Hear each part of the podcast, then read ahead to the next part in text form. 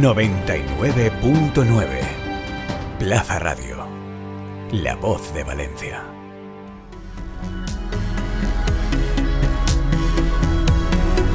A pie de podio, el podcast del Proyecto FER.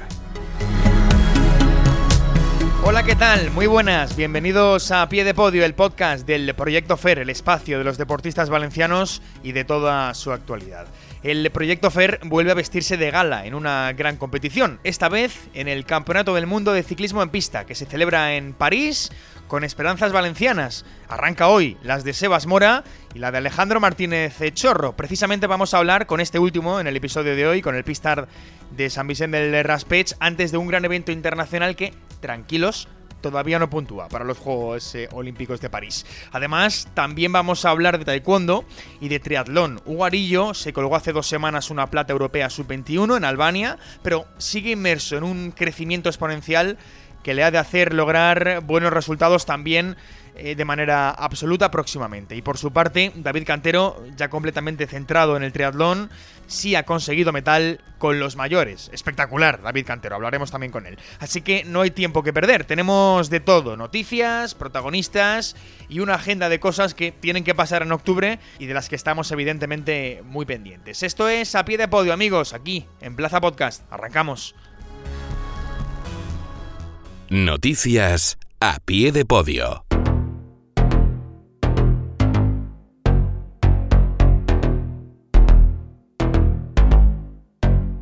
Venga, vamos a repasar las noticias de los dos últimos fines de semana, que hemos tenido varias cosas importantes y que se las tenemos que contar evidentemente.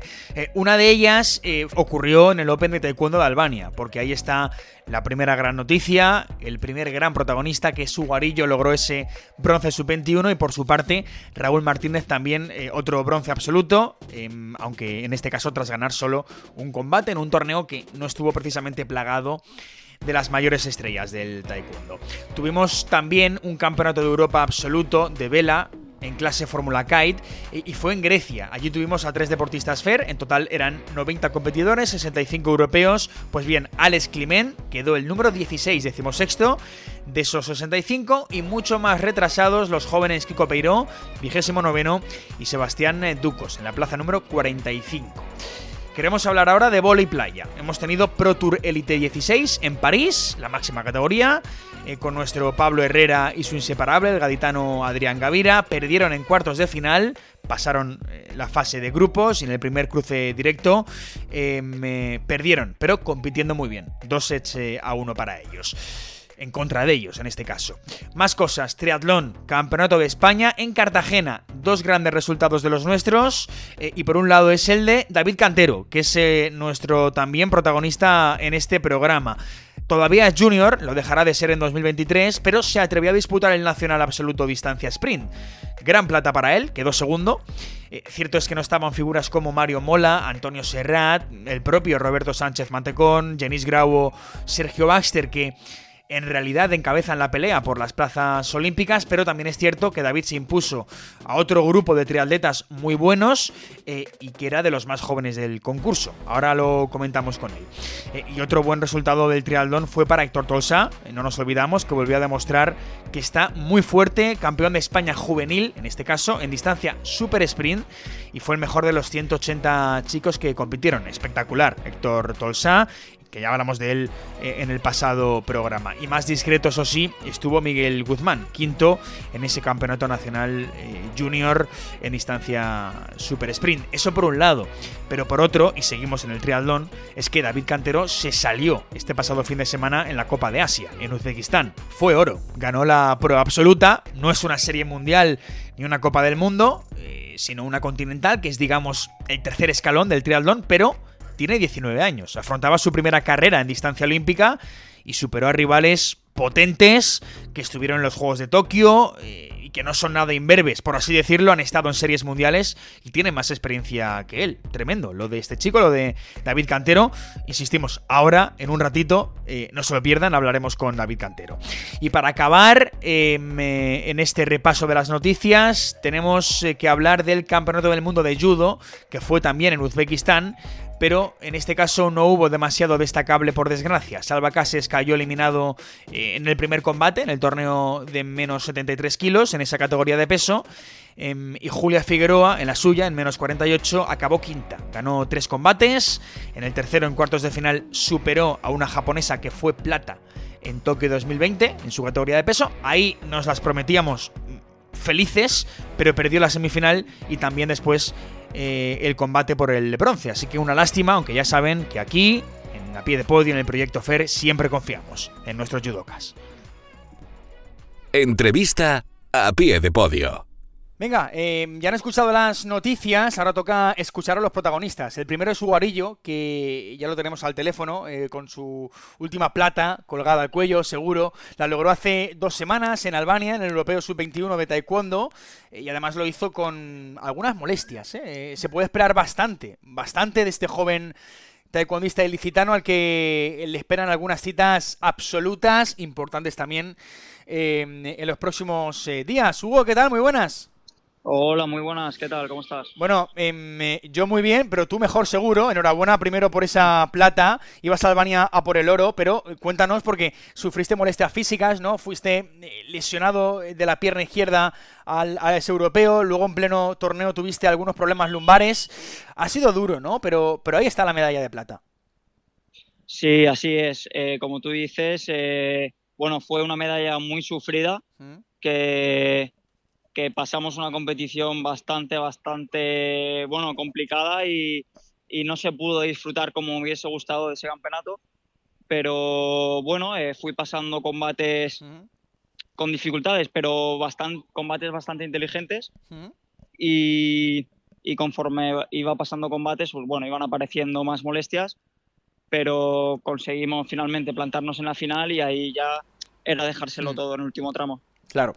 Em, eh, no sé em, cómo fue ese europeo, em, eh, Hugo, porque cuentas que a pesar de la medalla, eh, lo acabas de decir, no disfrutaste del todo, ¿no? Te ilusionaste con el oro, con el oro, me refiero, pero no sé si, si, disfrutaste del todo este, este torneo.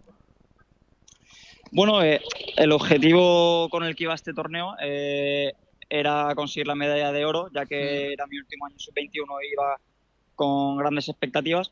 Pero como te digo, pues al no ir al 100% en mis, en mis facultades, pues bueno, sabía que, que habían rivales muy duros, ¿no? También. Hmm. Y sabía que si no estás al 100% en torneos como este, pues, pues cualquier combate va a ser más complicado de lo normal. Claro. Y por eso te digo que no fue un torneo como me hubiese gustado disfrutarlo porque no estuve del todo 100% 100% bien. Sí, bueno, pero aún así, eh, Hugo, consigues esa, esa, plata sin estar al 100% y además ganando, por ejemplo, em, eh, por ejemplo, al, eh, al, rival turco en cuartos, em, mm. que es un rival muy potente, seguramente olímpico en, en París. Supongo que por ahí, Hugo, se pueden sacar conclusiones mm, positivas, ¿no? más positivas si caben de, de, esa, de esa victoria en cuartos y después de la plata. Sí, bueno, este combate de cuartos para mí fue el más difícil que iba a tener en el torneo, a pesar de la final haberla perdido. El rival de cuartos era un rival más duro aún. Pero, como te digo, sí, un, rival turco que, posiblemente pueda estar en los próximos Juegos Olímpicos, apuestan por él. Pero en ese combate me noté yo más inteligente y, eso que lo empecé bastante mal el combate, pero conseguí darle la vuelta al marcador. Em, aunque tu gran rival Hugo, eh, ahora que estamos hablando de, rivales, está también en España, ¿no? Rival, eh, al menos de cara a estar em, tú o no en París, será difícil, tu rivalidad nacional se abre con eh, Adrián Vicente en tu categoría de peso, de menos 58. Parece que él puede ser algo más favorito a priori, por lo que.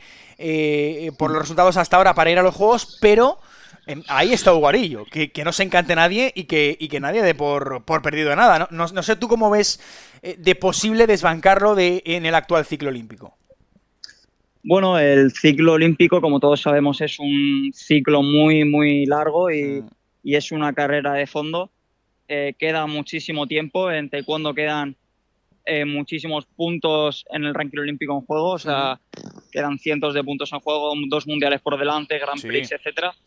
Y bueno, él está ahora mismo posicionado muy bien en el ranking olímpico, está muy arriba de la tabla, pero eso no quita que yo vaya a luchar hasta el último momento y hasta el último torneo que haya eh, todos los puntos que hay en juego, ¿no? Y, estoy seguro de que, de que va a ser un, van a ser puntos muy peleados y posiciones en el ranking que quedan mucho por escalar en, mi posición. Em, eh, bueno, ya que hablamos un poco de, próximos retos, eh, Hugo, hay dos oportunidades más eh, recientemente, próximamente, para, para, lograr un buen resultado absoluto. Será a finales de este mes en Manchester, Grand Prix absoluto, insisto, y también en el Mundial de, México. No sé cómo te ves. Bueno, para el Grand Prix de Manchester y el Mundial de México, bueno, Ahora mismo he empezado otra vez la preparación de nuevo de cara a esos campeonatos, ya que vine del europeo con alguna molestia de las que tenía antes y mm. tuve que esta semana descansar un poco y, arreglar un poco en fisios. Y bueno, ahora mismo pues en estado de forma me noto muy bien, ¿no? En cuanto mm. a estado físico de fondo eh, y, y, mentalmente también me noto muy bien. Entonces van a ser torneos muy importantes eh, de, cara, de cara al ciclo olímpico y sobre todo el mundial que viene que es el, torneo más importante que hay del año. Bueno, pues de cara a ese mundial, de los juegos ya hablaremos, Hugo, que como, tú dices, los ciclos son largos, aunque es este un poco más corto, pero, pero es cierto que los ciclos son largos y que quedan cientos de puntos todavía en el taekwondo internacional para, para esa cita de, de París 2024. Hugo, muchas gracias. Muchísimas gracias a vosotros. Hasta luego.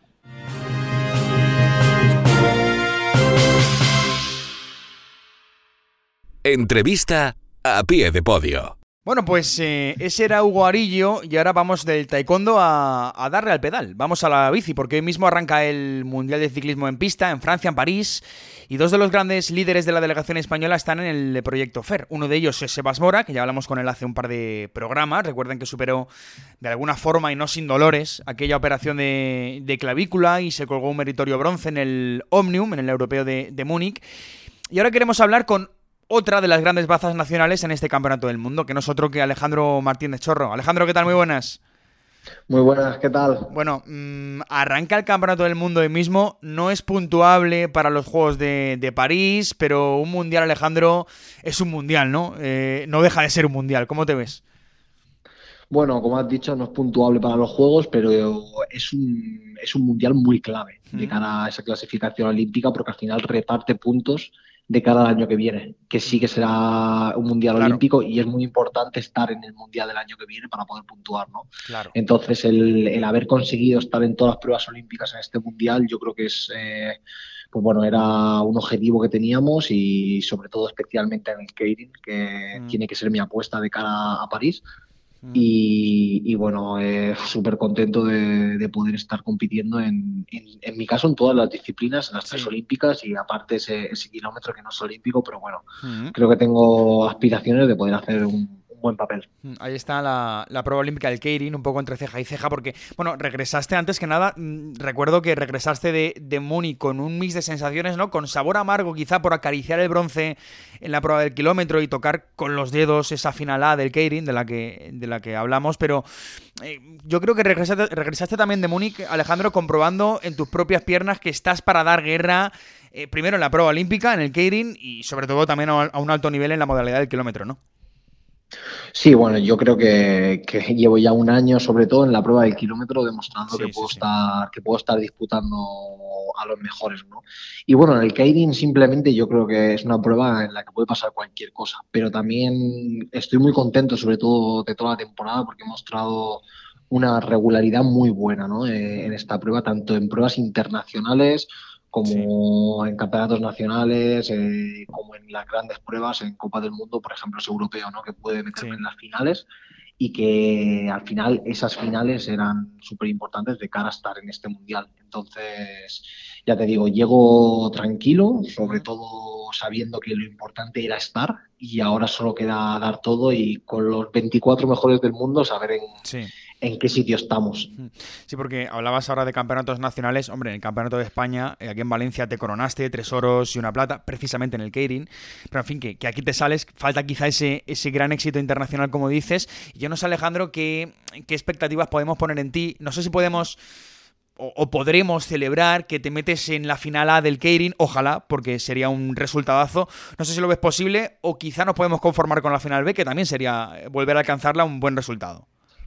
Solo estar en, las semifinales, que ya sería estar en cualquiera de las dos finales, o en la A o en la B, ya va a ser un exitazo, ¿no? Incluso, aunque me quede fuera, el poder estar cerca de la del el ser el primero o, el segundo de los que se quedan fuera, eh, al final parece, en cuanto al resultado, parece que no es un buen resultado por, mm. por el número o, así, pero al final la carrera de cara a los juegos es más larga que eso. Claro. Y, yo sé que, que, bueno, para los espectadores también, eh, para mí es mi segundo mundial haciendo el Keirin. El año pasado fue un poco casi de rebote porque hicimos una Copa del Mundo en Hong Kong, no vino mucha gente, yo cogí mm. muchos puntos.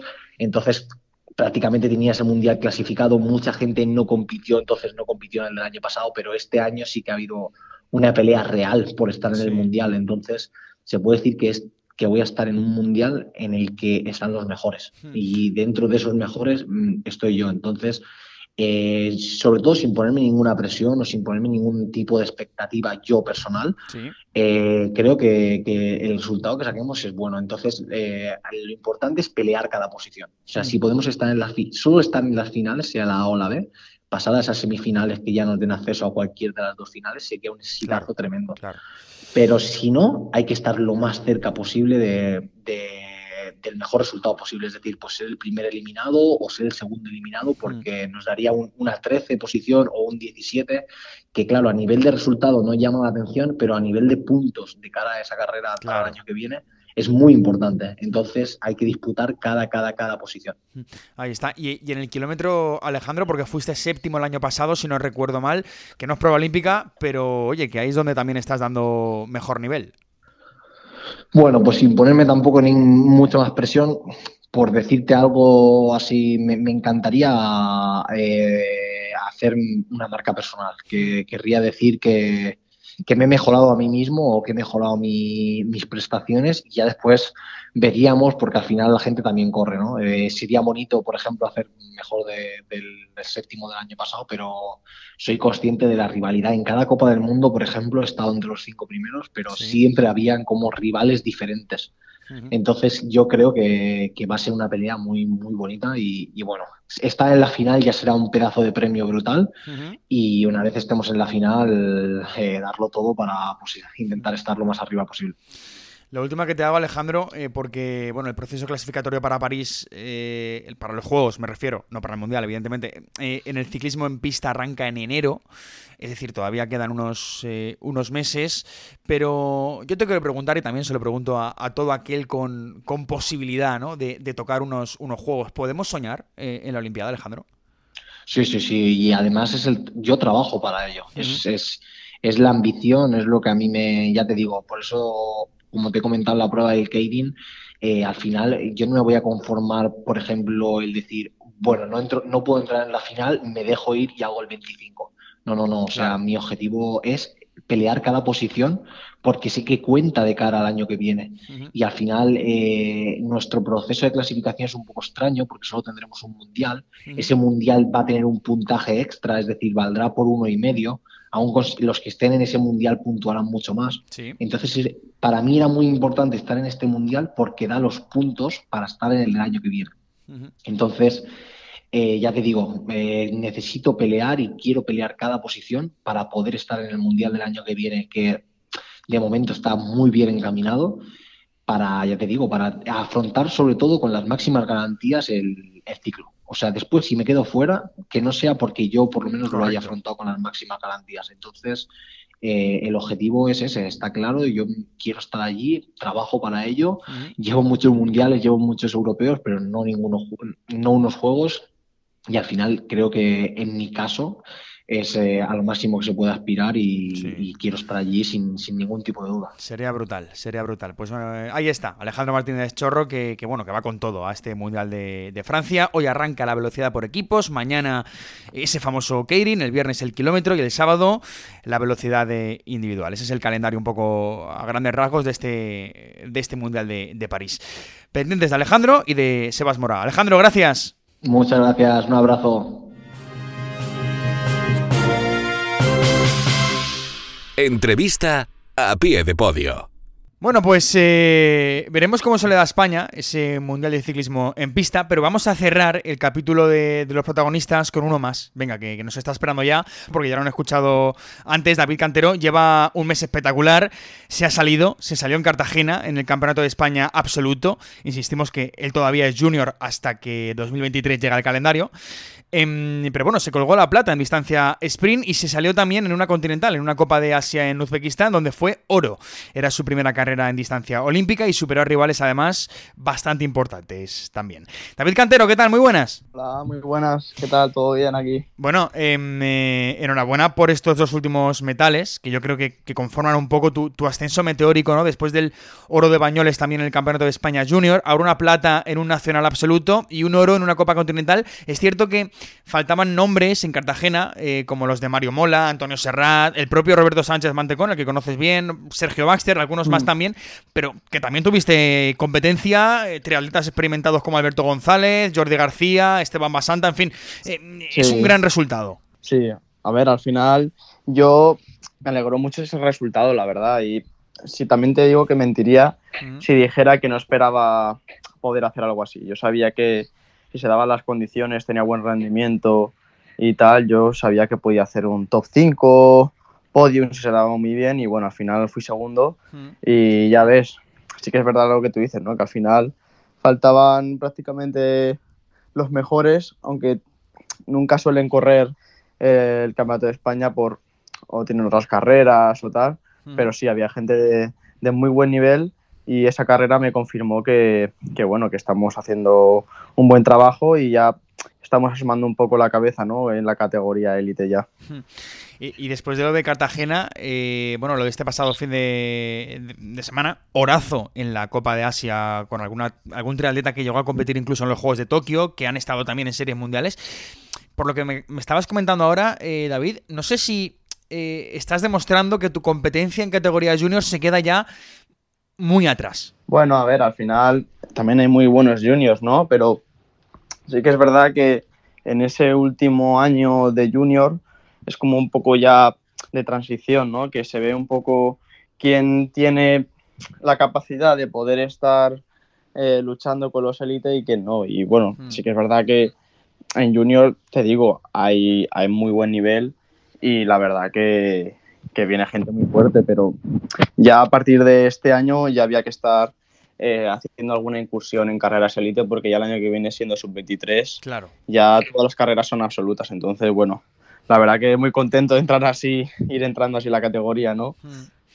Por cierto, tú y yo hemos hablado de las de algunas dudas anteriores entre atletismo y triatlón, ¿no? De, la compaginación, mejor dicho, más que dudas.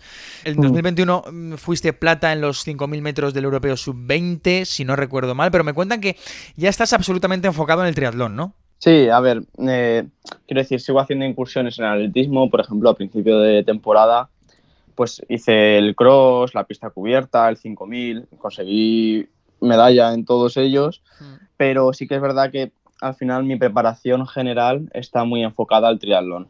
De hecho, hoy mismo ha salido la Starlist para una Copa del Mundo en Chile, mi primera Copa del Mundo. Sí. Y es el mismo fin de semana que es el clasificatorio para el Europeo de Cross. Entonces, al final, por ejemplo, en estos casos sí que tengo que renunciar al atletismo porque... Claro, prima el triatlón. Al final, claro, claro. Pero bueno, que al final mis incursiones al atletismo eh, seguirán siendo cuando por temas de calendario y tal me venga bien, pero nunca lo llegaré a dejar como tal, ¿sabes? Claro, o sea, el triatlón siempre va a estar ahí como, como arma principal, digamos.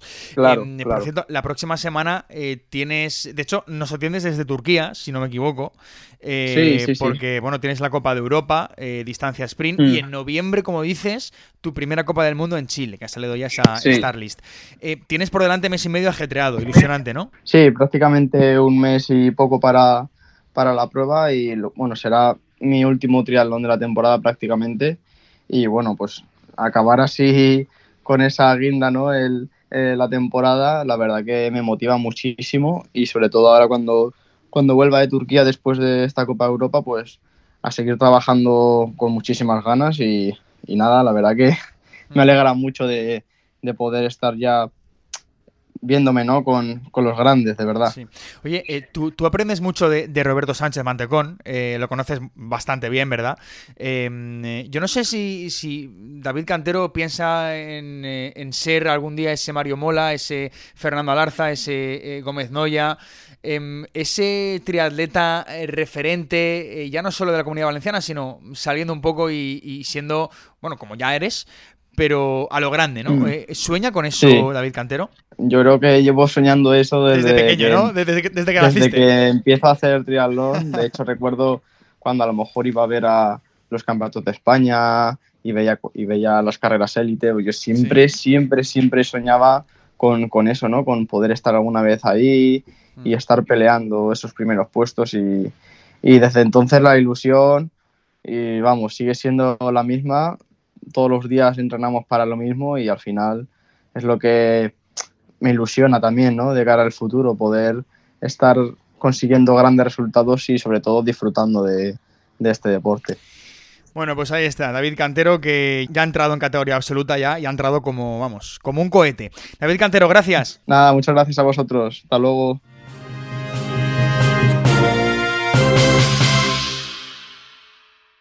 Agenda de eventos con el Proyecto FER.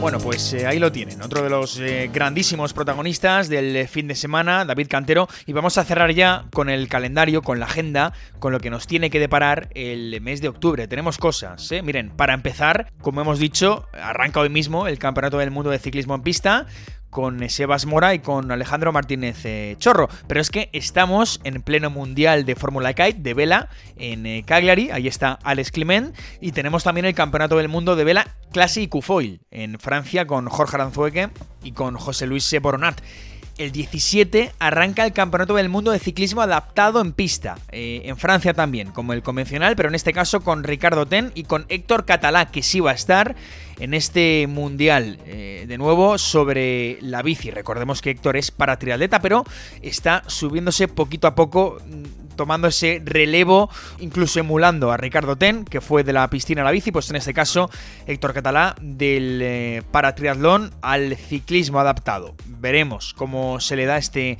Campeonato del Mundo. Y cerraremos el mes con el Grand Prix de Taekwondo en Manchester. Ahí estarán Hugo Arillo y Raúl Martínez.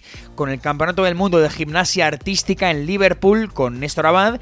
Y también con el Campeonato de Europa Sub-23 de Judo en Sarajevo. Ahí estará Jaume Damn you!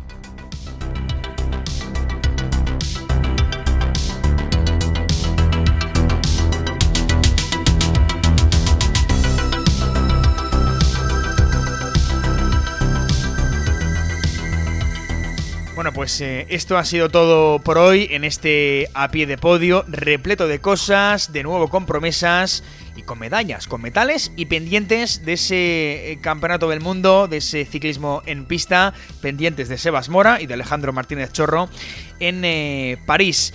Esto ha sido todo, vamos a marcharnos. Recuerden que tienen toda la información en la página web del Proyecto FER, eh, proyectofer.es, y también en Plaza Deportiva, en Plaza Radio y en Plaza Podcast. Volvemos dentro de un par de semanas con las nuevas noticias y seguro con buenos resultados para el Proyecto FER. Muchas gracias por estar al otro lado, no se lo pierdan, hasta la próxima, adiós.